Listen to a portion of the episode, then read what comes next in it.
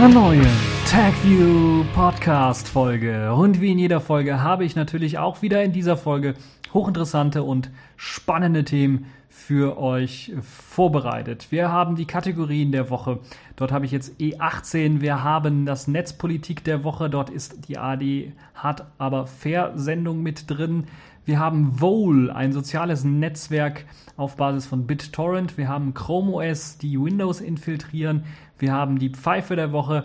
Wir haben Tizen.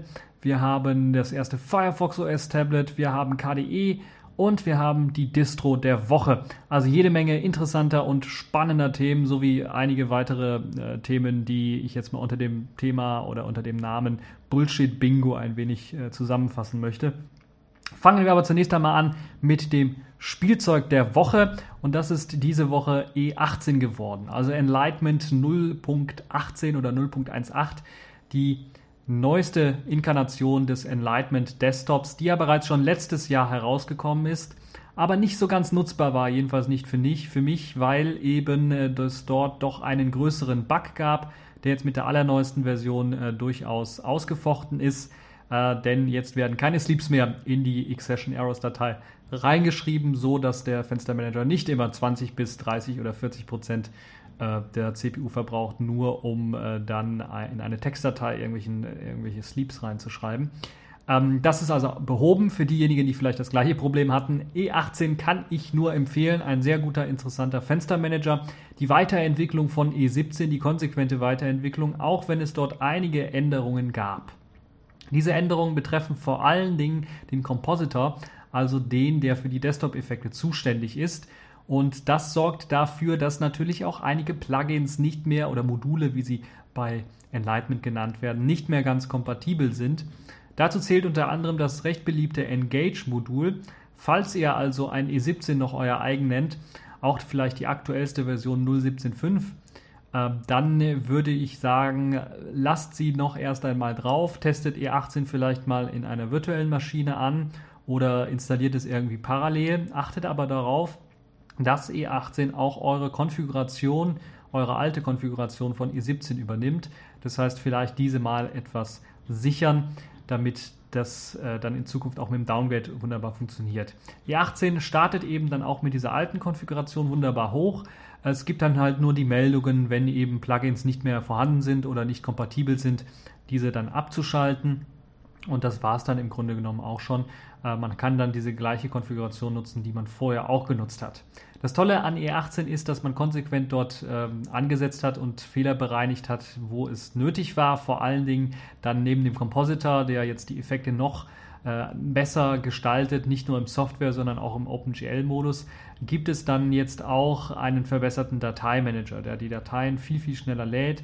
Und jetzt auch, zumindest zu meinem Erstaunen, das hatte ich bei vorher bei E17 nicht, ähm, die Video- und Bild-Thumbnails dann auch zwischenspeichert, sodass sie nicht jedes Mal neu geladen werden müssen, was enorm viel CPU verbraucht je nachdem, wie groß diese Videodateien dann auch in Wirklichkeit sind. Außerdem wurde aber das auch schon in der, ich glaube, E1704er oder 3er Version wurde es bereits schon bereinigt. Das Problem, dass halt eben einige Videodateien äh, oder in einigen Videodateien er keine Thumbnails laden konnte, das wurde auch schon äh, beseitigt, ist in der E18 auch mit an Bord. Fühlt sich dann als ähm, insgesamt so an, dass dieser Dateimanager jetzt richtig flott und gut läuft und so sollte es eigentlich sein. Ich würde mir an der einen oder anderen Stelle noch ein paar Sachen wünschen, wie beispielsweise eine Detailansicht, ähnlich wie beim KDE Dolphin, wo ich dann die Möglichkeit habe, in einer Listenansicht äh, an den Reitern auszuwählen, ob ich nach Dateinamen, äh, nach Datum sortieren möchte. Gerade die Datumsortierung ist so ein bisschen ähm, seltsam, würde ich mal sagen. Also ich weiß nicht, da sind irgendwie Ordnernamen werden von oben nach unten sortiert, was das Datum angeht. Also ganz oben die älteren ähm, Ordner und ganz unten die äh, jüngeren Ordner und die Dateinamen genau andersrum in der gleichen Ansicht. Das ist ein bisschen verwirrend, finde ich zumindest. Deshalb müsste man da irgendwie was finden, was so ein bisschen an äh, das erinnert, was man von anderen Dateimanagern gewohnt ist. Äh, Beispiel dort eben Dolphin, aber auch PCManFM, äh, Thuna und, und Nautilus die das dann etwas besser machen, gerade was äh, die Dateisortierung nach Datum angeht. Trotzdem E18 eine sehr, sehr gute Weiterentwicklung von E17. Auf jeden Fall zu empfehlen für alle diejenigen, die mal eine stabile und sehr, sehr flotte und doch dennoch sehr schön anzusehende äh, Desktop-Oberfläche ihr eigen nennen wollen. Wie gesagt, man muss momentan noch damit rechnen, dass einige Plugins nicht kompatibel sind mit E18. Deshalb eventuell dort noch ein bisschen was warten. Und äh, hier und da vielleicht kommt noch ein Bugfixchen dazu mit äh, der E1804er oder 05er Version. Und dann habt ihr sicherlich auch einen weiteren sehr, sehr guten und stabilen Desktop. Das Tolle ist, falls ihr jetzt schon Wayland ausprobieren wollt, könnt ihr das sogar auch mit E18 machen, denn er ist schon bereits vorbereitet für Wayland. Noch nicht ganz komplett. Das wird dann erst mit E19 passieren wo es dann wiederum einen kompletten Rewrite des äh, Compositors geben wird, wohl aus dem Grunde, um das Ganze vernünftig Wayland-kompatibel zu machen. Aber dann könnt ihr das auf jeden Fall auch ausprobieren. Und äh, also meine Empfehlung, Spielzeug der Woche, spielt ein wenig mit E18 herum. Ja, kommen wir zur nächsten Kategorie der Woche. Das ist diesmal Netzpolitik der Woche. Das hatten wir ja lange nicht mehr. Diesmal habe ich mir ein Thema rausgesucht, das so ein bisschen ja kontrovers auch diskutiert werden kann. Nämlich es geht darum, dass die ARD Talkshow-Sendung Hart aber fair jetzt verkündet hat, dass sie in Zukunft anonyme Kommentare nicht mehr vorlesen möchte, beziehungsweise sie komplett aus dem Online-Gästebuch, äh, so wie sie sich das äh, dann nennen, ähm, also nichts anderes als so eine Art Forum, wo dann Leute Beiträge posten können zu eben einem aktuellen Thema, das gerade in der Sendung besprochen wird dass sie dort eben anonyme Kommentare nicht mehr zulassen. Jetzt ist die Frage, ja, was heißt denn jetzt nun anonyme Kommentare? Aber dazu kommen wir vielleicht später noch so ein bisschen. Wollen wir uns zunächst einmal damit beschäftigen, was sind so die Gründe und was sind so ähm, vielleicht Gegenargumente dieses Ganzen, äh, dass man anonyme Kommentare nicht mehr zulassen soll. Eines der Hauptargumente, die natürlich dann auch von der Redaktion und äh, maßgeblich auch von Frank Plasberg, dem Moderator, mit äh, eingebracht werden, sind eben, äh, dass das Problem des Spams oder des, ähm, einer sehr extremen Meinung, sagen wir mal, viel leichter ist, ähm, diese zu äußern, wenn man anonym ist. Und das führt dann manchmal auch zu wüsten Beschimpfungen der Politiker oder der Gäste, die eingeladen sind. Und das führt natürlich dann auch dazu, dass da sehr viele Leute beschäftigt sein müssen, um solche Wüstenbeschimpfungen und so weiter dann zu löschen, aber das natürlich in diesem Augenmaß und in, in diesem Maß zu begrenzen, wo man sagen kann, okay, wir unterdrücken hier keine Meinung. Das ist sehr, sehr schwierig. Das halte ich für sehr, sehr schwierig. Das muss ich ganz ehrlich zugeben. Die andere Sache ist natürlich dann auch immer das Argument, um nicht negativ zu argumentieren. Äh, ich möchte es mal zitieren. Visier auf Meinung und Name gehören zusammen. Das heißt, dass man eben, wenn man seinem Politiker seine Meinung sagt, auch seinen Namen, seinen richtigen Klarnamen dann dort auch angibt, um halt eben Klarstellung zu beziehen. Ich halte das in dem Sinne, wie das hier jetzt argumentiert wird, für durchaus schlüssig, aber ganz vergessen wird wohl, werden wohl da auch ein paar Sachen, wie dass man da nicht immer nur Themen hat, die jetzt zur aktuellen Politik irgendwie was zu sagen haben ähm, oder wo man direkt aktuelle Politiker anspricht, sondern es sind ja auch manchmal Themen, wo es dann um heiklere Sachen geht, wie beispielsweise mh, hm, Abtreibungen, wie beispielsweise Vergewaltigungen. Ähm, oder also solche sehr, sehr heiklen Themen, wo es manchmal Sinn macht, dass man anonym Kommentare abgeben kann. Und das wird, glaube ich, hier aus meiner Sicht außer Acht gelassen. Also wenn es darum geht, beispielsweise, wenn die Sendung, ich weiß nicht, ob ich, ob ich sie schon mal gesehen habe, aber ich könnte mir durchaus vorstellen, dass eine Sendung dann über Selbstmord oder sowas handelt. Und dann schreibt einer halt eben, dass er auch schon mal solche Gedanken ge gehabt hat oder äh, es versucht hat oder sowas da wäre es vielleicht kontraproduktiv, dann zu sagen, okay, wir lassen die Leute damit klar, nur mit Klarnamen ran, um dann über ihre Erfahrungen zu sprechen. Da macht es ja auch Sinn und es wird ja auch von der Sendung selber gemacht, wenn es um solche heiklen Themen geht, dann werden ja auch Leute ähm, vor die Kameras, ich will nicht sagen gezerrt, aber gebracht und sie werden dann verfremdet. Das heißt, deren Stimme oder auch deren Gesicht werden nicht gezeigt oder beides. Ähm, was ja dann auch Sinn macht, sich manchmal anonym zu äußern bei solchen Sachen. Und das, ich glaube, das gleiche Recht gilt dann auch für diejenigen äh, der Zuschauer, die dann auch äh, ihre Meinung dann sagen wollen oder ihre Erfahrungen äh, in die Sendung mitbringen wollen, da macht es Sinn, dass das auch anonym erfolgen kann. Und ich glaube, das ist etwas, was man da vergessen hat. Eventuell will man auch keine heiklen Themen mehr machen oder keine heiklen Sendungen machen, aber so wie ich die Einschaltquote kenne, ist natürlich gerade bei solchen heiklen äh, Themen und Sendungen ähm, diese eigentlich sehr, sehr hoch weil eventuell dann auch viele Leute betroffen sind oder die Betroffenen dann auch zuschauen. Und das ist halt eben so eine Sache, die aus meiner Sicht dazu führt, dass ähm, wenn man jetzt nur noch Klarnamen zulässt, es dann auch sehr, sehr schwierig macht, äh, solche Sendungen durchzuführen oder dann ordentliches Nutzerfeedback zu bekommen. Das heißt, das Feedback wird schon ein anderes sein bei solchen Sendungen. Das andere ist natürlich auch, ähm, ich kann durchaus verstehen, die Motivation dann zu sagen, da wird so viel Bullshit gepostet in diesen ähm, äh, Gästebüchern, äh, gerade wenn es darum geht, äh, äh, Politiker irgendwie zu beschimpfen oder deren Politik zu beschimpfen. Ähm, und viele Leute verstecken sich halt eben hinter dieser Anonymität und können dann mal, äh, sagen wir mal, ihren Frust, der sich so am Tag angestaut hat, ähm, oder über Monate hinweg angestaut hat, einfach mal freien Lauf lassen und posten dann halt einfach irgendein blödes Geblabber und vielleicht auch Beleidigungen und so weiter und so fort unter dem Deckmantel der Anonymität. Ähm, das ist natürlich die eine Sache. Das andere ist natürlich, ähm, manchmal möchte man ja auch so einen Politiker manchmal auf Sachen ansprechen, äh, beispielsweise könnte ich mir durchaus vorstellen, dass dann ein Politiker eingeladen wird und seine Doktorarbeit ist irgendwie gefälscht oder hat er, hat er sich wieder irgendwie zusammengeklaut, dass man da den vielleicht mal ansprechen möchte darauf und äh, eventuell das nicht mit Klarnamen machen möchte, weil man nicht möchte, dass am nächsten Tag irgendwie die Polizei vor der Tür steht oder sonst was. Und das kann durchaus passieren. Ich erinnere nur an den Tweet äh, zum, zum Mollard-Fall, wo dann äh, jemand getweetet, ich weiß nicht mehr ganz genau, wer es getweetet hat, aber da hat jemand dann getweetet, wenn ihr mehr über den Fall Mollert wissen wollt, dann kommt da und da, da ist die Justizministerin aus Bayern und dann könnt ihr euch äh, mit der unterhalten oder der Fragen stellen. Am nächsten Tag war die Polizei da. Ähm, einer der Gründe ist, weil der Tweet halt nicht anonym war. Und das ist natürlich auch so eine Sache, wo man dann in äh, Zeiten, wo die Repressalien gegen Leute doch so ein bisschen was größer wird, wenn man kritische Themen anspricht, durchaus nicht vernachlässigt werden sollte. Das andere ist natürlich auch ein sehr, sehr großes Problem, ähm, was die Redaktion wahrscheinlich so noch gar nicht sieht. Dass natürlich dann auch Sachen sind wie, okay, Facebook, da denkt man, Facebook oder Google Plus, denkt man, okay, da sind dann jetzt Leute, die eben klarnamenpflichtig sind, weil sind ja eigentlich klarnamenpflichtig, die, die Accounts dort.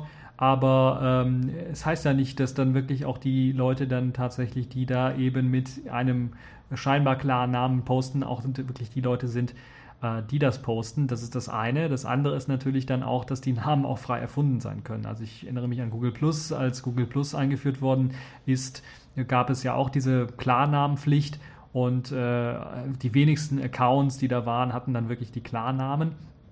Also von denen, die ich jetzt äh, quasi abonniert habe oder die ich in meine Freundesliste reingepackt habe, sondern sie haben dann einfach erfundene Namen, äh, sich ausgedachte Namen dort einfach reingepostet, die klangen dann erst einmal wie Klarnamen, haben, waren aber komplett äh, sinnlos oder komplett äh, auch teilweise für mich natürlich dann zu erkennen, dass das äh, Blödsinnsnamen sind. Und da ist natürlich dann auch wieder so eine Sache, werden die dann in Zukunft auch bei solchen äh, Talksendungen rausgefiltert oder reicht es dann aus, dass man sagt, okay, man weiß ja dann, die E-Mail-Adresse von denjenigen, dann reicht es ja schon, um den später eventuell bei Straftaten, bei Beleidigungen oder sowas, wenn Politiker mal eine Klage gegen Beleidigung oder sowas äh, rausgeben wollen, äh, reicht es ja dann, äh, die E-Mail-Adresse zu wissen.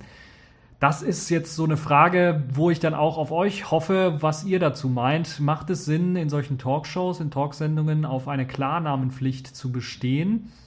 Ähm, oder versuchen hier die Sender einfach ihre Arbeit, die sie eigentlich machen sollten, das heißt unsinnige Kommentare, auch wenn sie anonym geäußert werden, dann rauszufiltern. Ähm, äh, wollen sie dieser Arbeit nicht mehr so sehr nachgehen, wollen sie sich die Arbeit erleichtern und äh, dadurch dann halt eben äh, so ein bisschen die Anonymität abschaffen, wenn es darum geht, ähm, bei einer Talksendung auch einmal Tacheles zu reden. Das ist so meine Frage, die ich äh, an euch habe. Ähm, also würde mich sehr, sehr interessieren, äh, was äh, ihr dazu meint. Wenn ich mich so erinnere an die Talksendungen, die es vielleicht vorher gab mit Beteiligung der, ja, der Zuhörerschaft oder der Zuschauerschaft war es ja also vor dem Internetzeitalter so, dass man anrufen konnte. Aber da war es auch üblich, dass man seinen Namen genannt hat, also wer man jetzt ist und eventuell noch sein Alter genannt hat und dann seine Meinung gesagt hat. Natürlich konnte niemand überprüfen, ist das jetzt wirklich der und der und äh, stimmt das Alter oder hat er einfach angerufen und ist in Wirklichkeit der Nachbar von demjenigen und seine Meinung hat dann seine Meinung dort gesagt. Ähm, das ist schon eine Sache, die dann natürlich dadurch äh, entschärft werden konnte damals auch, wenn es, ich weiß gar nicht, ob es da zu solchen Dingen kam, wo auch strafrechtlich dann mal verfolgt worden wurde wegen Beleidigung oder sowas. Aber dort war es halt eben möglich, die Telefonnummer mitzuteilen und die Telefonnummer ist halt eben eindeutig. Ähm, das ist ja im Internet nicht so der Fall. Deshalb vielleicht auch ein interessanter Gedanke, ähm, der vielleicht als, als äh, äh, Pro-Punkt für eben Klarnamenpflicht bei Meinungsäußerungen zu bestimmten Themen in Talkshows dann ähm, äh, durchaus gegeben sein sollte.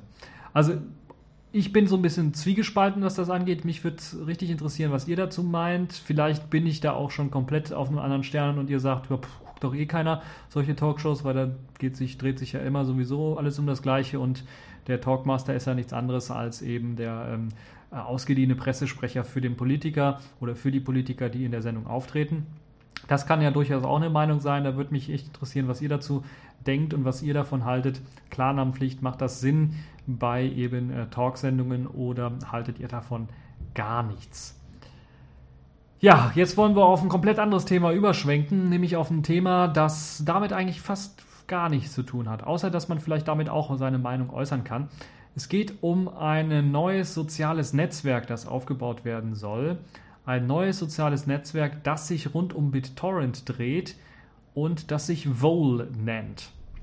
Und Vole ist eine sehr interessante Idee, denn sie versuchen ja das, was man eigentlich mit XMPP, das, was man mit Diaspora versucht hat, den Nutzer selber nicht an einen zentralen Dienst zu hängen, sondern diesen Dienst zu verteilen, äh, ins Extreme durchführt, indem einfach der Dienst lokal auf dem Rechner selber läuft. So könnte man das Ganze sagen. Mithilfe der BitTorrent-Technologie sieht es nämlich so aus, dass wohl eine Art soziales Netzwerk schafft, wo eben der Austausch, die Kommunikation zwischen Leuten dann über so eine Art BitTorrent Sync funktioniert. Das heißt, man hat eben erst einmal ein Interface, das auf dem Webserver läuft oder das eine Webseite darstellt. Und über diese Webseite werden dann Peer-to-Peer-Verbindungen zu dem äh, Chat-Teilnehmer oder den verschiedenen Teilnehmern dieses sozialen Netzwerkes dann aufgebaut. Und Informationen werden dadurch ausgetauscht, dass halt eben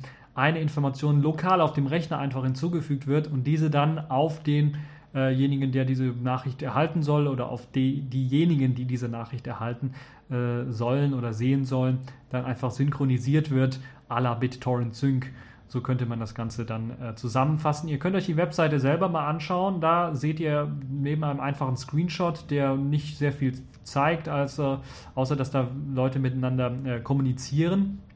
Ähm, steht auch wie das Ganze dann auch wirklich funktionieren soll, also dass das im Browser abläuft und dass da wirklich im Grunde genommen nur Dateien ausgetauscht werden, die in einem Ordner ablegen, äh, abgelegt sind und dass das Ganze dann halt eben auch ähm, über Netzwerkgrenzen hinweg funktioniert und natürlich auch, wenn ihr offline seid und sobald ihr dann wieder online seid, werden die Nachrichten dann gesynkt mit den anderen äh, Kollegen und äh, ja, das ist eine sehr, sehr interessante Sache. Vor allen Dingen soll sie natürlich dann auch gegen Zensur, Infrastruktur und so weiter und so fort ähm, aufgebaut werden und ich finde, das aus meiner Sicht macht das ordentlich viel Sinn, gerade gegen Zensur vorzugehen weil ja natürlich die Peer-to-Peer-Technologie eben äh, Direktverbindungen herstellt und dann Meinungen so frei ausgetauscht werden können, ohne dass eben das zentral auf einem Server liegt, wo dann eventuell Sachen auch blockiert werden können.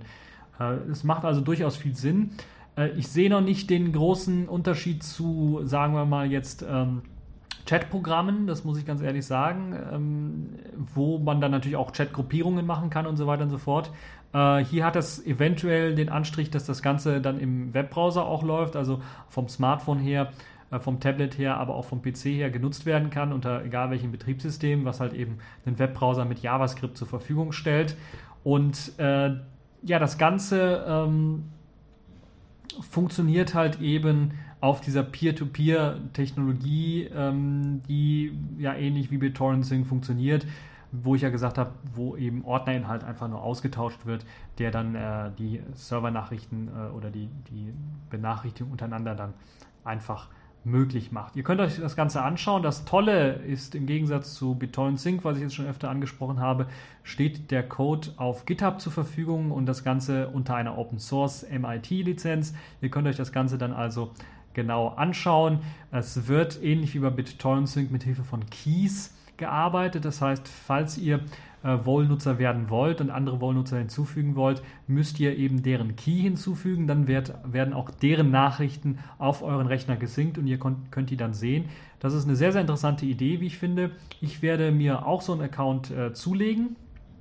Äh, ich werde es zumindest versuchen, äh, das Ganze kompilieren äh, und mir zuzulegen und werde dann auch, und wenn ich es geschafft habe, unter dieser Sendung äh, dann oder zumindest spätestens dann in der nächsten Woche äh, meinen Key hinzufügen. Dann können wir mal ausprobieren, wie das Ganze denn tatsächlich funktioniert, ob es gut funktioniert, wie schnell es mit der Synchronisierung aussieht und äh, ob das Ganze eventuell dann auch Potenzial hat äh, in einer einfachen Weise, wo man einfach nur Textnachrichten miteinander austauscht, aber auch vielleicht in einer komplizierten oder komplexen Weise, wo man dann aller äh, Google Plus oder Facebook dann auch Videonachrichten, also Videos, äh, YouTube-Videos oder sowas verlinken könnte und Plugins mit einbauen könnte, um äh, bestimmte Vorschaufunktionen mit hinzuzufügen. Also mich würde das sehr interessieren, was ihr davon haltet und ob das Sinn macht. Deshalb testet das dann auch mal aus äh, und addet mich und dann wollen wir mal schauen, äh, wie das Ganze dann funktioniert und wie gut das Ganze dann auch wirklich läuft. So, äh, kommen wir zu einem weiteren äh, interessanten Thema, wie ich finde, auch wieder technischer Natur. Es geht nämlich um Chrome OS. Chrome OS ist ja schon relativ beliebt, zumindest in den USA, als ja billig Notebook-Betriebssystem, was eben dafür sorgt, dass man eigentlich fast nur in der Cloud rumsurft. Äh, und das wurde ja in letzter Zeit auch immer wieder ausgebaut, sodass so mehr Desktop-Computermäßig ein paar Sachen, also Apps zum Beispiel hinzugefügt worden sind, aber auch eine Taskleiste wurde hinzugefügt oder sowas ähnliches wie eine Taskleiste wurde hinzugefügt. Und jetzt kamen die Chrome OS-Entwickler vor längerer Zeit mal auf die Idee, ja, Windows hat da jetzt diese neue Metro-Oberfläche und die klassische Oberfläche. Könnten wir nicht einfach auch eine App schreiben, die so ähnlich wie die klassische Oberfläche aussieht, aber in Wirklichkeit unser Chrome OS ist? Und diese Idee haben sie ganz einfach umgesetzt und haben sogar jetzt eine neue Version rausgebracht, die man ganz einfach auf Windows installieren kann. Und wenn man in der Metro-Oberfläche ist und dort einfach sagt, okay, ich möchte Chrome OS starten, dann wird tatsächlich auf eine Art klassischen Desktop gewechselt, wo wir dann äh, das komplette Chrome OS laufen haben mit eben den Applikationen von äh, Chrome OS, die man so kennt, dem, dem Startmenü von Chrome OS, was man so kennt und halt eben der Taskleiste von Chrome OS, wo man dann halt eben das System einfach nutzen kann. Und das ist natürlich ein, ja, hier wird es im Artikel auch äh, Trojaner genannt für, für Windows, ähm, ein richtiges trojanisches Pferd für, für Windows, um halt Chrome OS Verbreitung äh, besser machen zu können. Und das ist zumindest eine sehr interessante Idee, weil jeder weiß, ähm, Open Source Programme oder ein anderes Betriebssystem kann man am besten natürlich dadurch ähm, ja, promoten, indem man die Programme erst einmal auf dem anderen Betriebssystem dann promotet, also das mal einführt und äh, Leute dann ähm, äh, daran gewöhnt, diese Programme zu nutzen. Ähm, das hat man ja schon bei Linux gemacht. Bei Chrome OS geht man da schon einen Schritt weiter und will, damit natürlich die ganzen Programme auch vernünftig laufen, dann einfach sagen, okay, wir machen die ganze Oberfläche und packen die dann einfach drauf. Dann ist der Umstieg natürlich nicht so schwer. Also das sieht zumindest schon mal sehr, sehr interessant und sehr, sehr gut aus, wie es hier ähm, in den Screenshots zu sehen ist. Also es sieht aus wie ein ganz normales äh, Chrome OS und es gibt dann halt nur, äh, man merkt es halt nur, dass das jetzt kein Chrome OS ist, äh, das eben auf Linux-Basis läuft, weil es eben diese Windows 8 spezifischen Features gibt, wie beispielsweise die Bildschirmteilung, wo man dann mehrere Apps nebeneinander laufen hat und man dann sieht, dass dieses, diese Chrome OS-Oberfläche eigentlich nur eine App ist, die da läuft. Also das ist schon mal sehr, sehr interessant gemacht, wie ich finde und äh, könnte auf jeden Fall dazu beisteuern, dass Chrome OS einen größeren Erfolg hat, äh, gerade bei den Nutzern, die eventuell noch ein bisschen was unerfahren sind und dann sich jetzt hier ja, mit Chrome OS ein wenig auseinandersetzen wollen. Ähm, Nachteil ist natürlich so, so Linux-Programme, also richtige Linux-Programme, wie man sie teilweise auf Chrome OS ja auch ausführen kann, ähm, weil da ja auch ein Xorg läuft und ganz normales Linux. Die funktionieren natürlich nicht, weil es eben nur eine Oberfläche ist. Das heißt, nur die HTML-fähigen oder Chrome-Apps funktionieren dann tatsächlich auch unter dieser Chrome OS-Version für Windows, was natürlich äh, der Sache geschuldet ist, dass das einfach nur eine Oberfläche ist. Aber es ist zumindest eine sehr interessante Idee, wie ich finde. Deshalb habe ich gedacht, äh, informiere ich euch mal darüber, gerade für die Leute, die vielleicht Windows 8 benutzen und vielleicht mal eine andere Oberfläche ausprobieren wollen, ist das, glaube ich, eines der prominentesten Oberflächen, die man tatsächlich dann auch als Alternative mal zur klassischen Windows-Oberfläche dann äh, tatsächlich ausprobieren kann. Accepted. Connecting. Complete. System activated. All systems operational.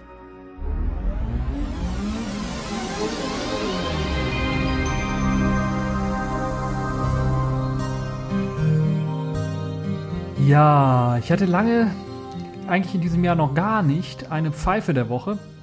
Also so richtig, eine richtige Pfeife der Woche. Und da hat sich der Hans-Peter Friedrich gedacht, das kann nicht so weitergehen. Ich möchte wieder Pfeife der Woche in der, im TechView Podcast werden. Deshalb hat er mal wieder einen rausgehauen und gesagt, ich hatte wichtigere Themen als die NSA-Affäre. Das war sein Statement ähm, zu seiner Abschlussrede quasi als Innenminister und ähm, jetzt ein neuer Landwirtschaftsminister. Äh, und das hat er natürlich wieder rausgehauen, wie, äh, also es ist, äh, und natürlich hat das äh, sein, sein, seine Versetzung nichts mit der NSA-Affäre zu tun, die er ja natürlich im äh, August dann äh, alle als beendet erklärt hat, quasi alle Verdächtigungen, die erhoben worden sind, ausgeräumt, hat er damals gesagt. Und war natürlich nicht der Fall, wie wir heute wissen und ähm, wohl eines der Gründe, weshalb er auch nicht mehr Innenminister ist, weil er auch einfach inkompetent ist, was das angeht. Aber natürlich auch äh, Sachen, die jetzt geleakt worden sind oder die freigekommen sind, dass er in die USA gereist ist, nicht um halt die NSA-Affäre abzusprechen, wie es in der Presse immer hieß, sondern komplett andere Sachen dort ähm, äh, besprochen hat und äh, er die NSA-Affäre eigentlich gar nicht so ernst und eng gesehen hat. Äh, eines der Gründe, weshalb er dann sicherlich auch diesen äh, Pfeife der Woche Award auf jeden Fall gewonnen hat, ähm, weil das ist wirklich ein Knaller. Und äh, also er meint immer noch, dass er sehr gute Arbeit geleistet hat im Innenministerium und das ist schon fast beschämend, muss man ganz ehrlich sagen. Und ähm, ja, also ich kann da, ich weiß gar nicht, äh, was man dazu noch sagen kann. Das ist halt einfach der Mann ist halt einfach inkompetent für diesen Job gewesen und äh, zeigt das halt mit jedem Satz, den er so sagt. Äh, und äh, ja, vielleicht macht er das als Landwirtschaftsminister ein bisschen was besser, vielleicht das eher sein Metier, aber Innenminister, nee, besser nie mehr. Äh, das ist so mein Tipp an den Hans-Peter Friedrich. Äh, mehr will ich nicht auf ihn rumreiten, weil das habe ich schon öfters und gut genug gemacht. Äh, das, da könnt ihr die anderen äh, TechView Podcast Shows euch an oder, oder Folgen euch anhören ähm, und äh, euch eure eigene Meinung dann äh, dazu bilden, was er dann immer äh, raushaut für, ähm, für, für verschiedene Sätze und, und Klopper. Also das ist wirklich äh, manchmal sehr zum Schmunzeln. Ähm, äh, eher für eine Comedy-Show geeignet als für einen Politiker.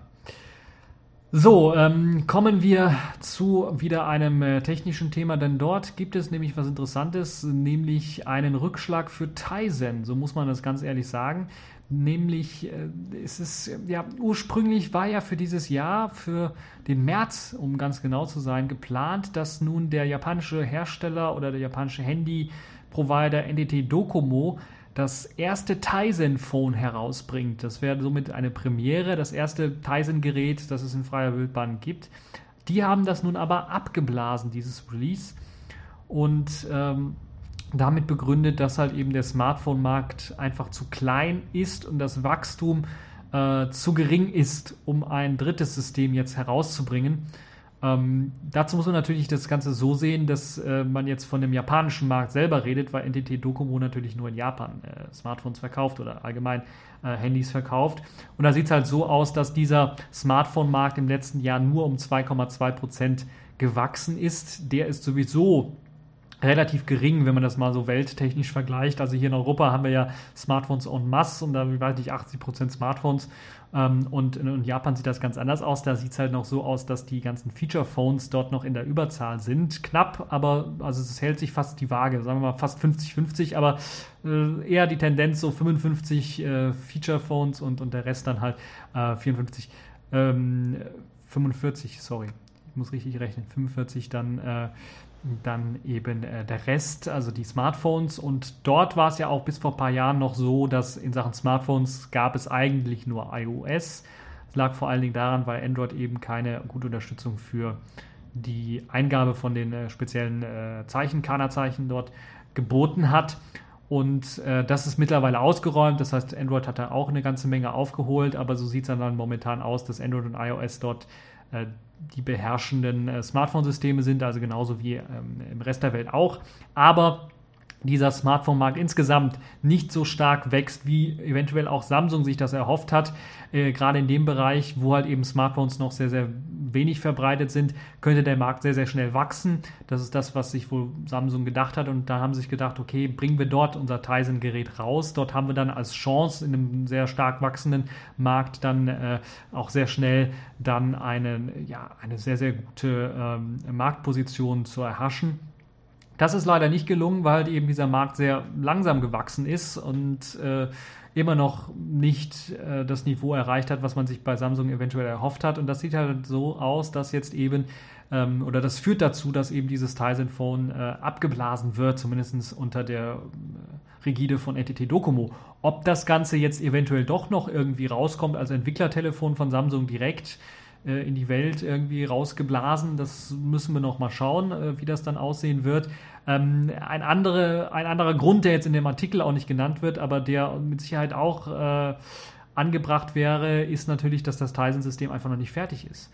Weil das, was man bisher gesehen hat, was ich bisher gesehen habe vom Tizen-System, das sah eher nach einem Android-Klon aus, der noch ein bisschen unfertig aussah. Und das ist halt vielleicht eines der Probleme auch, weshalb dann äh, NTT Docomo gesagt hat, hm, die Gefahr ist so groß, dass ihr bis, bis März nicht zu einer, oder sie müssen ja eigentlich schon vorher das, die Geräte äh, haben und auch das System schon fertig haben. Äh, vielleicht sieht es auch so aus, äh, dass halt eben das System noch nicht so weit ist, dass es gegen Android oder iOS äh, mithalten kann. Und das ist vielleicht auch eines der Gründe, weshalb äh, dann Docomo gesagt hat, dass sie dieses Tizen Phone noch nicht rausbringen wollen. Ähm, bleiben wir also gespannt, wie es dann mit Tizen weitergeht, ob Tizen tatsächlich eventuell doch nochmal auf Smartphone rauskommt oder ob sich Samsung mit Intel und den ganzen anderen ähm, Konsortium, das sich ja rund um Tizen gebildet hat, eventuell doch auf die Nase gefallen ist, weil es jetzt irgendwie keiner haben möchte, das System oder anbieten möchte. Und ob sie eventuell dann sagen müssen, okay, da müssen wir unsere eigenen Wege gehen und bringen das selber in Eigenregie quasi raus. Ähm, ob das so gelingt, das müssen wir echt mal schauen. Gerade jetzt um diesen umstrittenen dritten Platz, würde ich mal fast schon sagen, wo sich dann äh, Windows und BlackBerry schon seit längerem etwas bekriegen und jetzt dann natürlich dann auch äh, vielleicht auf vierten Platz äh, dann jetzt Firefox OS äh, ähm, drankommt, eventuell Tizen drankommt, äh, Sailfish OS und ähm, äh, ja, die ganzen anderen neuen offenen Systeme, die dann kommen sollen oder teilweise schon da sind. Ubuntu Touch wäre da eventuell auch noch äh, anzuraten und anzusagen. Ähm, wie es da dann nun aussieht, da müssen wir mal schauen. Äh, das wird die nächsten Jahre, die nächsten Monate werden das dann zeigen, wie das da aussieht und wie es dann weitergeht, weil momentan sehe ich Tizen noch ein bisschen kritisch, weil man wenig von Tizen gesehen hat. Das ist das eine. Das andere ist, es gibt auch, es gibt zwar immer wieder Entwicklergeräte, Entwickler, die das Gerät hatten, zumindest die, von denen ich gehört habe, waren eher enttäuscht davon äh, und äh, hat sich dann im, im Laufe der Zeit auch viel geändert, was die Oberfläche angeht, aber eine einheitliche Oberfläche gibt es jetzt auch noch nicht so richtig und da hat ja Intel wieder eine eigene Oberfläche entwickelt, Samsung entwickelt, glaube ich, eine Android-ähnliche Oberfläche, weil also quasi ihre Badeoberfläche auf Tizen bringen. Ähm, also da fehlt es mir so ein bisschen so ein, so, ein, Standard und eine Möglichkeit, mal so ein Entwicklergerät mal wirklich zu haben und wo man dann sagt, okay, dafür muss man entwickeln, das und das sind die Standards. Da hat es, glaube ich, Jolla mit Selfish OS deutlich besser gemacht. Sie haben einfach ein SDK rausgegeben, wo man schon früh gesehen hatte, aber auch schon in den ersten Demos hat man das Standardkonzept der Bedienoberfläche gesehen und das SDK hat man ja auch nutzen können, um dann äh, sich schon mal Programme zu schreiben und dann zu sehen, okay, so und so funktioniert die Oberfläche, so und so, das sind die Standard-Bedienelemente, die es so gibt und äh, die soll man dann unterstützen.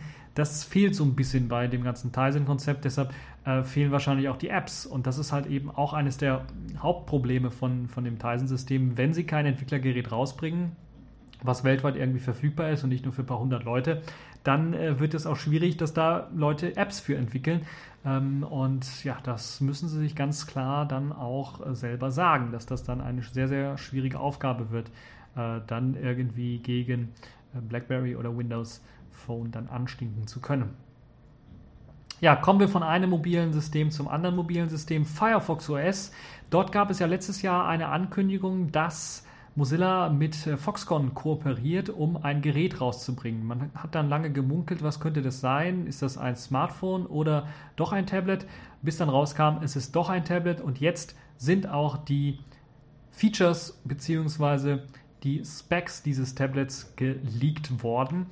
Das erste Tablet eben mit Firefox OS wird kein schwächliches, schwächliches Tablet sein, also nicht anders als das ZTE Open, was das erste Experiment von Firefox OS äh, auf einer Smartphone-Plattform war, wird das Ganze äh, auf dem Tablet durchaus potenter laufen, denn dort soll ähm, der oder soll das Tablet, das den Namen Infocus New Tab F1 trägt, F1 steht wahrscheinlich für Firefox OS 1 äh, Gerät oder sowas, einen Quad-Core-Prozessor bekommen. Der soll zwar nur mit 1 GHz getaktet sein, aber Quad-Core, das ist äh, vollkommen egal. Er kann auch mit 800 MHz getaktet sein. Es ist ein Quad-Core, 2 GB RAM, endlich würde ich mal fast sagen. Äh, das ist die, die richtige Anzahl an äh, RAM, die man braucht, um halt eben vernünftig arbeiten zu können mit Firefox OS, ohne dass irgendwie Sachen gekillt werden. Ein 10 Zoll Display soll verbaut sein. Das Display soll eine Auflösung von 1280 x 800 äh, Pixeln haben, also Notebook-Qualität würde ich mal fast schon sagen. Auf einem 10 Zöller war gar nicht schlecht. 10 Zoll ist vielleicht so, puh, ja, nicht so der Trend momentan. Der Trend geht ja eher in 7 bis 8 Zoll. 8 Zoll ist eher so der Trend, um handlicher zu sein. 10 Zoll ist ein bisschen was größer. Ist aber auch äh, vielleicht dem geschuldet, weil das ganze Tablet auch als Entwickler-Tablet genutzt werden soll. Und da macht es natürlich Sinn, eventuell dann doch ein etwas größeres Tablet äh, zu haben. Ähm, 16 GB interner Speicher sollen verbaut sein, also nicht mehr mickrige paar Megabyte oder sowas, sondern tatsächlich äh, richtig potente 16 GB als interner Speicher. Aufrüstbar natürlich mit einer Micro SD-Karte. Macht Sinn, wenn man ordentlich entwickeln möchte auf dem Gerät oder für das Gerät. Da braucht man viel Speicher, kann man dann mit der Micro SD-Karte einfach äh, aufrüsten auf 64 GB oder sowas. Äh, WLAN soll ähm, nach dem BG und N Standard bei eben nur 2,4 GHz erlaubt sein oder funktionieren. Ähm, also 5 GHz hätte ich mir da schon gewünscht. Also das ist, glaube ich, mittlerweile Standard bei Geräten, bei neuen Geräten vor allen Dingen, die rauskommen und sollte den Preis eigentlich nicht so in die Höhe treiben, dass das äh, problematisch wäre. Äh, GPS und Bluetooth sollen mit an Bord sein. Genauere Daten dazu gibt es aber noch nicht. Also gerade Bluetooth, was für eine Version da unterstützt sein wird, ist noch unbekannt. Ähm, es wird eine 5 Megapixel Rückkamera geben, sowie eine 2 Megapixel Frontkamera und ein Akku mit 7000 mAh soll verbaut sein. Das ist eigentlich relativ ordentlich, wenn man so bedenkt, dass dieses Firefox-Gerät oder dass Firefox OS eigentlich recht gut im Stromsparen ist, zumindest auf den Geräten, wo man es jetzt bereits äh, auf dem Smartphone gesehen hat, wobei natürlich die Smartphones auch so ein bisschen sehr, sehr abgespeckte Hardware hatten ähm, könnte ich mir durchaus vorstellen, dass das gute Akkulaufzeit bieten könnte. Der Preis steht noch nicht fest, also ich würde mir denken, so für ein Entwicklergerät, vielleicht werden sie ein bisschen was mehr verlangen, weil es ja nicht in Großstückzahlen dann hergestellt wird, also 300, 400 Euro vielleicht. Das wäre schon relativ viel. Ähm, müssen wir mal schauen, vielleicht schaffen sie es auch auf die 200 Euro zu kommen. Ähm, würde auf jeden Fall sehr interessant sein, wenn es halt in diesem Bereich äh, kommt, vom, vom Preis her. Und dann wäre das sicherlich eine sehr interessante Alternative für diejenigen, die eventuell ein neues Entwicklersystem suchen, wo sie für entwickeln können, ein neues Tablet-System suchen, wofür sie entwickeln können. Da scheint also Firefox OS mit einem Tablet zumindest den richtigen Weg zu gehen. Ich hätte mir das gewünscht, dass sie das mit dem Smartphone eventuell auch machen, ein potenteres Smartphone rausbringen. Ähm, äh, äh, Geeks Phone gibt es ja immer noch, da kann man ja sagen, das, das, das war ja schon besser als das, was äh, ZTE und, und, und ähm, Alcatel rausgebracht haben. Aber ähm, ja, da muss was nachgeschoben werden noch in, in, Sachen Smartphones, damit sich das dann auch vernünftig äh, durchsetzen kann. So, kommen wir zu einem äh, nächsten sehr interessanten Thema, wie ich finde, nämlich KDI wechselt Nepomuk aus. Das ist also tatsächlich jetzt äh, in Planung. Ihr habt vielleicht schon von gehört. Nepomuk, das ist diese semantische Suche, die eigentlich schon seit Version 4.0 von KDE angesprochen und angepriesen wird. Und da gab es ja immer hier und da Probleme. Viele Leute haben es abgeschaltet. Ich habe es auch abgeschaltet gehabt. Gerade die File-Indizierungsdienst, der hat äh, einfach, also der funktioniert immer noch nicht bei mir. Auch bei der aktuellen Version gibt es dort Probleme, was das angeht. Und deshalb ist er einfach abgeschaltet, dann CPU war immer ausgelastet und, und hier und da, da gab es also ganz, ganz obskure und dämliche Probleme und, und Fehlerchen. Und jetzt hat man sich gesagt, okay, jetzt ist man eigentlich mit der Version, äh, mit der allerletzten Version, die in KDE 4.11, glaube ich, veröffentlicht worden ist, eigentlich so zufrieden und, und man hat so viel entwickelt, dass man es eigentlich nicht besser machen kann. Ähm, äh, was diese aktuelle Codebasis angeht, hat man sich gedacht, okay, all das, was wir jetzt gelernt haben in den letzten, wie viele Jahre sind es? Fünf Jahre, sechs Jahre, vier Jahre, äh, vier Jahre, glaube ich, doch vier Jahre, die man äh, da jetzt äh, rein investiert hat in Nepomuk, was man dort gelernt hat. Das will man jetzt anwenden auf einen kompletten Rewrite, also komplett alles neu schreiben, was äh, diese Desktop, semantische Desktop-Suche angeht und sich nur noch auf die Dinge konzentrieren, die einfach wichtig sind und die Sinn machen für den Desktop-Nutzer. Das heißt auch, dass die Resource Description Framework, das kurz genannte RDF, abgeschafft wird. Das wird also nicht mehr benutzt. Das ist ja das, was aktuell bei Nepomuk verwendet wird, um halt eben Daten speichern zu können, um Daten aufrufen zu können. Hat aber den großen Nachteil auch, dass es sehr viele äh, Dubletten gibt, also wirklich Daten, die mehrfach vorkommen. Gerade bei diesem ganzen Nepomuk-System, wie es jetzt aufgebaut ist, beispielsweise auch mit der Möglichkeit, mit Akunadi Sachen zu indizieren, sieht es halt so aus, wenn man irgendwas in Akunadi indiziert, wird das bei Nepomuk erst einmal reingeworfen und dann in den Nepomuk äh, nochmal kopiert in den Nepomuk äh, Indizierungsdienst und so weiter und so fort. Das heißt, in Wirklichkeit liegt die Datei oder die Information für die Suche der Datei dreimal vor in Akunadi, in dem Indizierungsdienst und in Nepomuk selbst. Also unnötig. Unnötig viel Duplikationen, Dubletten, die da rumliegen ähm, und die führen halt eben dazu, dass das System auch bedingt dadurch langsamer ist und natürlich mehr CPU-Power braucht, um halt die Daten zu verarbeiten. Und das will man jetzt alles so ein bisschen, das, was man dort gelernt hat, die Fehlerchen oder die Probleme, die man gesehen hat in Nepomuk, äh, will man jetzt in ein neues Projekt gießen und umwandeln. Ich habe dazu den äh, recht interessanten und spannenden äh, Mailinglist-Eintrag ähm, verlinkt, wo das Ganze angekündigt wird, wird nochmal ganz genau darauf eingegangen, was es mit RDF-Storage zu tun hat in dem aktuellen Nepomuk, was so die Probleme sind mit der Datenduplikation und so weiter und so fort mit den APIs und äh, was die Lösung sein kann und was die aktuellen Pläne angeht mit dem neuen Baloo-Projekt. So nennt sich das Ganze. Das soll dann eben in der Version 4.13 von KDE mit integriert sein. Die PIM-Developers, also KDE Personal Information Management Developers, äh, also Contact Developers, ähm, äh, eigentlich, äh, die haben bereits schon, äh, waren recht froh, dass sie jetzt Nepomuk Support für die Version 4.13 dann äh, rausnehmen können und dann zu Baloo wechseln können, was das Ganze viel, viel einfacher machen soll. Das gleiche gilt auch für die KDE Telepathy, Telepathy, Telepathy Entwickler. Telepathy, also dieses komische Framework für Instant Messaging Zeugs, ähm, ähm, das soll jetzt auch äh, dann von den Leuten dann äh, genutzt werden, das Baloo Framework und das Nepomuk Framework rausgelöscht werden, beziehungsweise einfach, das verschwindet einfach. Wegen der äh, Long-Term Release Support äh, wird eben Nepomuk immer noch unterstützt und auch Bugfixes erhalten, aber die Zukunft geht in Richtung Baloo. Es gibt auch schon eine Projektseite auf der techbasekde.org Webseite, die auch in dieser Mailinglisten äh, Eintrag dort äh, verlinkt ist. Da könnt ihr euch das Ganze nochmal, da finde ich es aber ein bisschen was, ja, wenig noch in Sachen Informationen. Da finde ich also dieser Mailinglist, äh, Mailinglisten äh, Eintrag doch schon ein bisschen was ausführlicher. Da könnt ihr aber euch auch schon mal die Grundarchitektur des ganzen Systems durchlesen mit den äh, drei Storages. Data Storage, Search, Search Storage und Relation Storage, quasi, wo die Relationen ähm, äh, von einem Datum zum anderen dann äh, aufbereitet werden. Und äh, das macht, glaube ich, ordentlich viel Sinn, das jetzt so aufzuteilen. Und das klingt alles danach, dass die den richtigen Weg gehen. Ich hoffe, dass das dann auch relativ schnell passieren kann, dass es äh, relativ einfach möglich ist, dann ähm, das äh, Nepomuk durch Baloo zu ersetzen und dass Baloo dann auch vernünftig funktioniert und nicht Kinderkrankheiten mit sich bringt, äh, die Nepomuk damals noch hatte, sondern es muss tatsächlich dann jetzt wirklich, also das ist ein Muss, das äh, sage ich ganz deutlich. Es kann natürlich in den Beta-Versionen und in den Alpha-Versionen oder sowas in den ersten Tests Kinderkrankheiten noch aufweisen und vorweisen, da habe ich nichts dagegen. Aber wenn es der Nachfolger von Nepomuk sein soll, dann muss es mindestens genauso gut oder schlecht laufen, wie Nepomuk aktuell läuft in seiner ersten initialen Version. Wenn es das nicht tut, dann äh, werden viele Leute wieder sagen, die Segel streichen. KDE-Leute, ihr könnt es nicht, ihr habt es nicht drauf. Und ähm, hoffen wir mal, dass es mit Baloo besser wird, weil Nepomuk war, als es rauskam, wirklich ein Reinfall und hat all das, was es versprochen hat, nicht einhalten können. Und das hoffen wir dann mal, dass es mit Baloo durchaus und deutlich besser wird. Ansonsten äh, macht es wirklich keinen Sinn, da was Neues zu entwickeln, was dann äh, genauso schlecht oder noch schlechter ist als das, was man aktuell schon hat.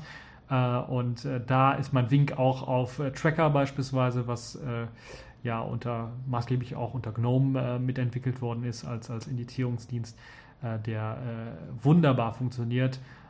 und sogar auf meinem Smartphone läuft er sogar als, als Indizierungsdienst für für Musik und, und Videodateien auf, auf meinem äh, Jollaphone wird er dort genutzt. Der ist halt schon so ausgereift und so wunderbar und funktioniert einfach äh, hat natürlich auch Probleme hier und da, aber er funktioniert wenigstens äh, zu 90 Prozent, sagen wir mal so. Nun ja, hoffen wir das Beste, dass es bei Baloo genauso läuft.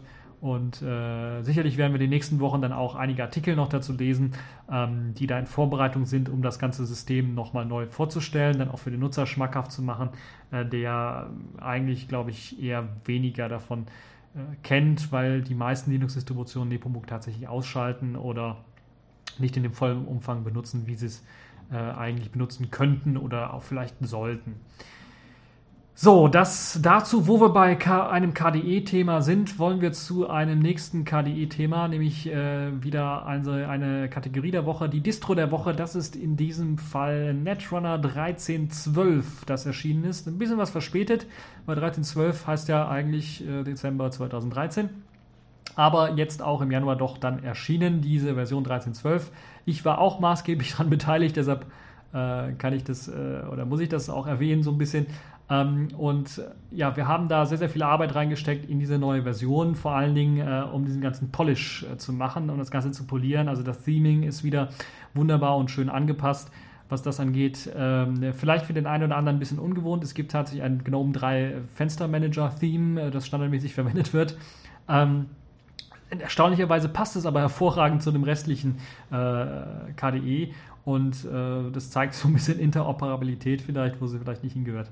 Nun ja, äh, das dazu, es gibt neue, viele interessante Features. Also im Gegensatz zu den anderen KDE-Distributionen, die es so gibt, OpenSUSE ist ja als große KDE-Distro immer bekannt, Chakra und viele andere, gibt es hier richtig Innovationen, die mit eingeflossen sind, worauf wir dann auch stolz sein können. Zum einen haben wir ein neues Startmenü, das sogenannte Kicker-Menü ähm, das äh, Home Run Kicker Menü, so könnte man es sagen, weil es äh, vom Home Run Macher stammt und auch, glaube ich, in, die Mehrzahl der, äh, des Codes dann auch von Home Run so ein bisschen, ähm, äh, so ein bisschen teilt auch. Äh, hat, ist so eine Art ja, Ansatz, es erinnert mich so ein bisschen an das Cinnamon-Menü, muss ich ganz ehrlich sagen, wo man links so eine kleine Schnellstartleiste hat und rechts dann die Menüs mit eben oder die Untermenüs, wo man dann halt Applikationen äh, reinsortieren kann, also Multimedia, Office, äh, Graphics und so weiter und so fort. Ähm, was ordentlich viel Sinn macht, weil es dann halt, ja, es wirkt modern, moderner als eben das klassische K-Menü, ähm, aber oder das, oder das traditionelle K-Menü, aber eben äh, doch sehr nah daran angelehnt. Das heißt, nicht irgendwie welche fancy Sachen machen wie in dem ähm, äh, äh, na, wie heißt es aktuell, das Kicker-Menü, glaube ich, Kicker-Menü, oder? Das, das, äh, das moderne Standard-KDE-Menü oder eben das Lancelot-Menü, wo man dann viele, viele äh, Optionen auch hat und, und Chat-Nachrichten direkt lesen kann oder Chat, äh, Chats aufrufen kann, E-Mails auf, auf, aufrufen kann und so weiter und so fort. Äh, oder eine sehr, sehr äh, potente Suche hat. Ähm, sondern dass es halt eben tatsächlich nur auf äh, sehr, sehr einfache Dateien oder Programme beschränkt und soll Programme verwalten in so einem Startmenü, was auch Sinn macht. Das ist also eine sehr tolle Sache für diejenigen, die einen etwas moderneren Anstrich des KDE-traditionellen Menüs haben wollen, auch mit Hilfe einer Suche, wo man dann auch nach Dateien, äh, nach Programmen suchen kann.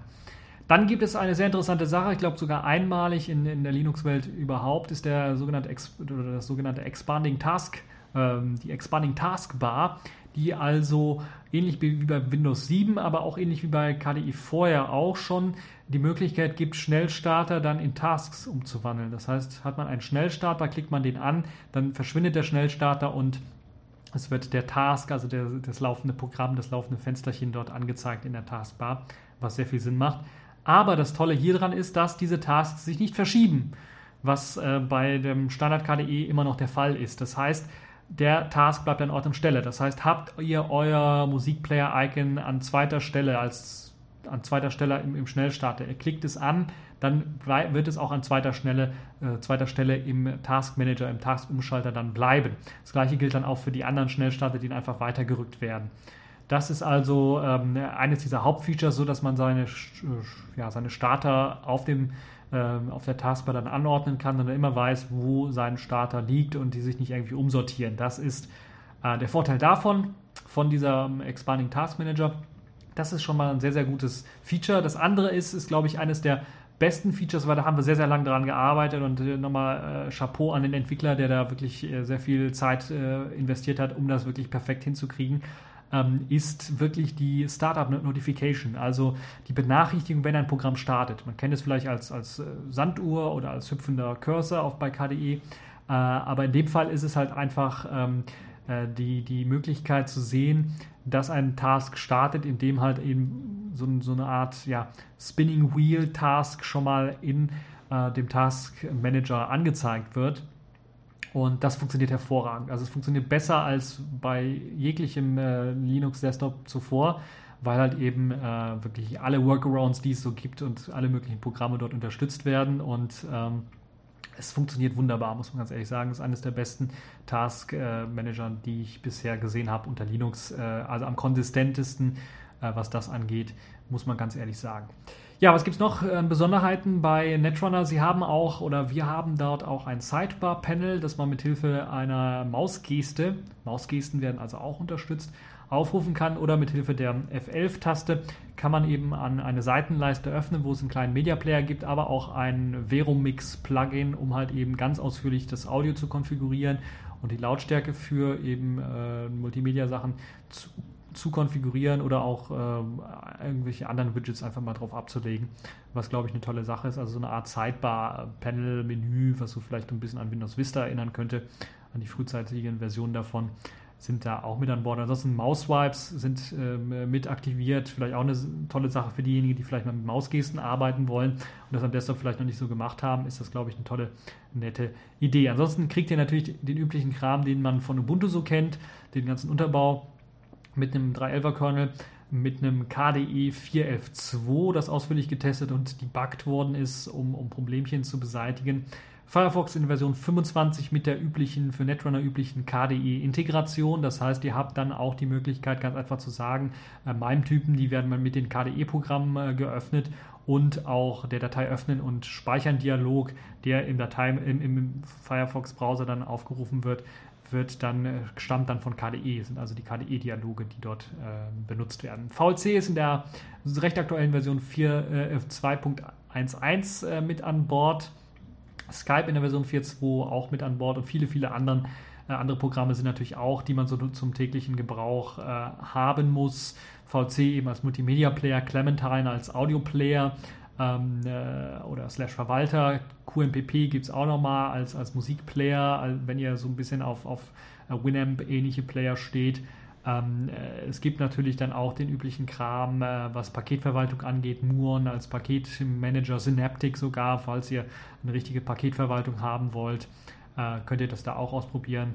Und äh, das also eben die Möglichkeiten zusammen mit eben äh, Tools wie beispielsweise das Mint Sourcing Tool, wo man dann auch PPA-Quellen ganz einfach einbinden kann, äh, indem man einfach sagt, okay, PPA hinzufügen und dann fügt man die Zeile dort ein in der grafischen Oberfläche. Man muss es also nicht irgendwie auf der Konsole machen, was relativ einfach und relativ gut ist und was man dort ausprobieren kann. Und äh, ja, das ist also das, was äh, man bei dieser neuen Netrunner-Version alles äh, ausprobieren kann. Ich kann es euch nur empfehlen, probiert es aus, gibt es als 32-Bit und 64-Bit-Version. Äh, ich habe meine Finger auch mit dem Spiel, das heißt, ihr habt mein Qualitätssiegel da auch irgendwie drauf. Äh, für alle diejenigen, die vielleicht jetzt auf einem etwas stärkeren, potenteren PC noch ein Windows XP drauf haben, ist das sicherlich die ideale äh, Wechselmöglichkeit, um eben das Problem mit den Updates äh, entgegenzuwirken. Das also die Netrunner 13.12er Version, die Distro der Woche. Ja, kommen wir noch zu ein paar kleineren Aufregerthemen oder so Sachen, wo ich sagen würde, muss das denn wirklich sein? Weltweit 95% aller Geldautomaten laufen mit Windows XP und man will das auch gar nicht ändern. Ich erinnere da an äh, zwei oder drei Podcasts zuvor, wo ich den 30C3 angesprochen habe und die Möglichkeit, ganz einfach ATMs, also diese Geldmaschinen, äh, einfach die Geldautomaten einfach äh, auszurauben, weil eben Windows draufläuft. Und man will es einfach nicht ändern, weil man gesagt hat, diese Sachen sind nicht am Internet angeschlossen. Das ist so deren Hauptbegründung. Deshalb kann man einfach sagen, wir lassen da ein veraltetes System drauflaufen. Also das wäre doch eigentlich, das habe ich ja vorher schon angesprochen, doch das ideale System für so ein Langzeitsystem. CentOS, Red Hat, äh, meineswegen auch FreeBSD oder sowas was relativ unbekannt ist, was das angeht, aber was sehr, sehr viele Möglichkeiten zur Sicherung hat. Also so ein Linux-System mit, mit Containern sichern, also die, diese Linux-Container, die es da jetzt gibt, äh, Docker beispielsweise zu sichern, äh, das Geldautomatensystem, das wäre ohne große Probleme möglich. Das gleiche gilt natürlich dann auch für ähm, FreeBSD-Jails. Äh, selbst ein Solaris können wir vielleicht draufpacken, wobei das na, Lizenzgebühren und so weiter und so fort, da wäre sicherlich ein FreeBSD durchaus doch eine bessere Alternative. Aber man spricht anstatt davon von eventuell einem Upgrade auf Windows 7. Äh, und dann frage ich mich, Windows 7? Das aktuelle ist doch Windows 8.1. Oh Gott, oh Gott, Leute. Nun ja, das sind also die Leute, die dafür zuständig sind in den Firmen. Also ich möchte da nicht arbeiten, weil ich könnte da nicht arbeiten mit solch veralteter Software und, und solchen Sicherheitslücken, die es dort gibt. Nun ja, ein weiteres äh, Thema, wo ich gedacht habe, äh, deshalb auch Bullshit-Bingo, so nenne ich, glaube ich, diese zwei Kategorien oder diese zwei Themen. WhatsApp hat über 30 Millionen Nutzer in Deutschland. Wo ich mir gedacht habe, 30 Millionen Leute, 30 Millionen Idioten. Ich wollte es ja nicht laut sagen, aber WhatsApp, Leute, das ist ähm, zum einen strafrechtlich, glaube ich, in der Grauzone, weil man ja, wenn man sich bei WhatsApp anmeldet, dann automatisch die ganzen Kontakte, die im Telefonbuch sind und deren Telefonnummer an die NSA oder an einen amerikanischen Dienst verrät.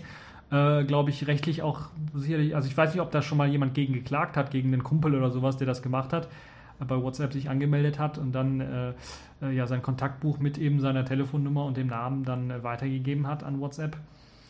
Das ist äh, zumindest schon mal fragwürdig. Dann natürlich die ganzen Sicherheits- und, und, und äh, datenschutzrechtlichen Sachen, die ja komplett irgendwie, äh, also komplett auf dem Kopf stehen sollten oder komplett nicht irgendwie so funktionieren, wie sie funktionieren sollten. Und also da wird, die Daten liegen auf irgendeinem Server irgendwo anders, ich weiß nicht wo. Und das Schlimmste, sie liegen noch in der Nähe oder zugreifbar von der NSA, weil WhatsApp amerikanisches Unternehmen und die NSA und, und äh, Patriot Act, die können einfach zugreifen, ohne jemanden zu fragen. Und das ist halt eben so ein Problem, was grundsätzlich immer da, was Datenschutz angeht, äh, ein Problem darstellt. Die Nachrichten werden eventuell auch gespeichert, müssen vielleicht auch gespeichert werden, müssen weitergegeben werden, werden vielleicht ausgewertet. Wir haben ja von der NSA gehört, dass die jetzt auch SMS auswerten. Äh, also ob wir WhatsApp benutzen oder ob wir SMS benutzen, die Daten werden ausgewertet. Aber bei WhatsApp ist vielleicht noch schlimmer, weil dann können nicht nur äh, diese Daten ausgewertet werden, sondern auch noch viele weitere Beziehungen rausgefunden werden, dadurch, dass eben das ganze Telefonbuch mit übertragen wird und viele weitere Unsicherheiten, die da, dadurch bestehen, dass man auch Bilder, Fotos austauschen kann per WhatsApp, vielleicht sogar Ton, Klingeltöndateien oder, oder was weiß ich, Musikdateien oder sowas, was auch immer. Nun, ähm, also mir fällt da nicht mehr viel zu ein. Ich weiß, also irgendwie scheint den Leuten äh, Privatsphäre nicht mehr wichtig zu sein, denen das vollkommen egal zu sein und, und sie argumentieren dann damit, Freunde sind mir wichtiger als solche Datenschutzsachen.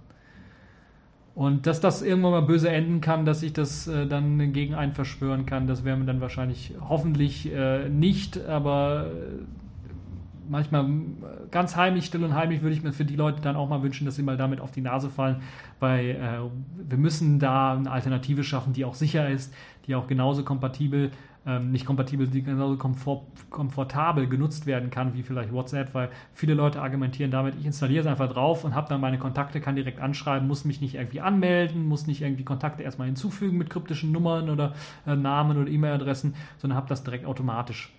Und das ist die Falle, die Convenience-Falle, die auch Richard Stallman immer äh, beschreibt, wenn es darum geht, Freiheit versus, äh, äh, versus proprietär, würde ich mal sagen, oder ja, frei, frei versus proprietär. Nun ja, was haltet ihr davon? Mich würde das sehr interessieren. Benutzt ihr WhatsApp selber? Wenn ihr es benutzt, habt ihr dabei ein gutes Gefühl oder eher ein schlechtes Gefühl jetzt im Zuge der NSA-Geschichte, aber auch allgemein so, wo wir Techniker immer darauf hinweisen, dass es eigentlich die Hölle ist, technologisch gesehen äh, und äh, auch äh, privatsphärentechnisch sicherlich äh, äh, ganz, ganz unten angesiedelt ist, was, was Sicherheit angeht. Nun ja, das würde mich sehr interessieren, was ihr davon haltet und was ihr dazu sagt. Und das alles bitte in den Kommentarbereich. Und das war es auch schon für diese TechView Podcast-Folge. Ich hoffe, sie hat euch gefallen, ihr hattet Spaß dran und bis zur nächsten Folge.